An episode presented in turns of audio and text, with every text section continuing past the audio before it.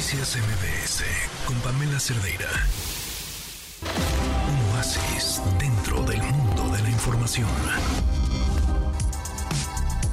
5 de la tarde con 26 minutos. Continuamos en MBS Noticias. En la línea nos acompaña Camila de Michelis. Ella es directora de cine, productora, guionista, eh, directora del 48 eh, Hour Film Project. ¿Cómo estás, Camila? Buenas tardes.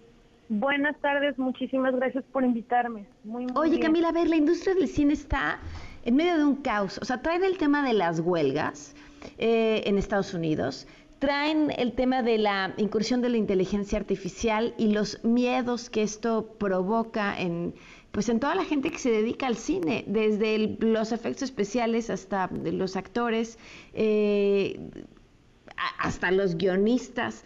¿Qué o sea, ¿crees que esto representa una oportunidad para, el cine mexicano?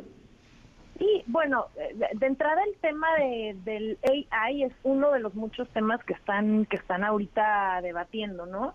Eh, sin duda es el más complejo y todo, pero pero sin duda sí pienso que esto representa una coyuntura única para México, no solo porque México ya lleva un buen rato pues siendo de algún o sea, como que está pasando una, digamos, un estilo de nearshoring de las producciones audiovisuales a México desde Estados Unidos desde hace bastante tiempo ya, por lo cual México tiene ya la infraestructura súper bien puesta para poder hacer productos de súper buena calidad, pero además también tenemos dos otras situaciones que está interesante ver, ¿no? Eh, el paro de Hollywood obviamente va a tener repercusiones en cómo van a querer producir, la, eh, cómo van a querer, eh, cómo van a, a dónde van a llevar el dinero que ahorita no se está usando en Estados Unidos.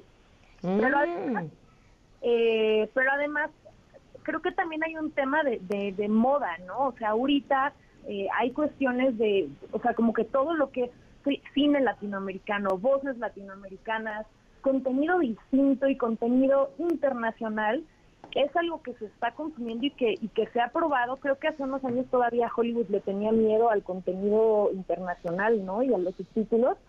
Pero pues ahora cuando ves que el éxito que han tenido ciertas películas como Parasite eh, o ciertas series y todo, pues te das cuenta que eso ya no es una barrera. Entonces creo que la ventana es muy buena en muchos sentidos. Ahora, ¿tú, tú has visto que, que, o sea, que ya se están moviendo estas posibilidades de que estos recursos se muevan a nuestro país? O sea, digamos, a raíz de esto tal cual, no. Es muy pronto, ¿no? Eh, sí, sí, sí, mira, se, dice que esta huelga probablemente dure hasta octubre. Y, y la verdad es que pues hay que pensar cómo, mucho cómo funciona la industria allá, ¿no? Allá tienen muchos más streamers y plataformas que los que tenemos en México. Y muchos de estos streamers y plataformas allá pues por ejemplo, se, hay muchos de esos streamers y plataformas que se dedican, por ejemplo, a no solo a series y películas, sino también a pasar programas de deportes, por decir, ¿no? Entonces, tal vez algún streamer que, que tenga contenido de deportes, pues no se va a ver tan afectado, pero hay streamers muy grandes y muy importantes como, por ejemplo, Netflix, que toda su programación y contenido son películas y streamers, ¿no? Mm. Si tú eres Netflix y de repente estás viendo que, oye, ¿qué voy a hacer porque ya no tengo programación nueva? Y eso es lo que yo le estoy ofreciendo a mi usuario. Eh, Netflix, por ejemplo, digo, como dato, ellos pensaban que como free cash flow iban a tener hasta ahora 3.5 billones de dólares y ahorita ya llevan 5 por estar parados. Entonces, ese dinero, pues, ¿qué van a hacer? No se van a quedar de brazos cruzados viendo, no sé, ¿no? Cómo les, les termina de ir mal. Probablemente lo que van a hacer es no, pues voy a ir a producir con ese dinero a otros lugares. Y si eres Netflix y además llevas una estrategia ya desde años de estar abriendo estudios en todo el mundo y de estar haciendo producciones en todo el mundo, pues justamente ahí es donde digo que México podría captar esa inversión. Claro.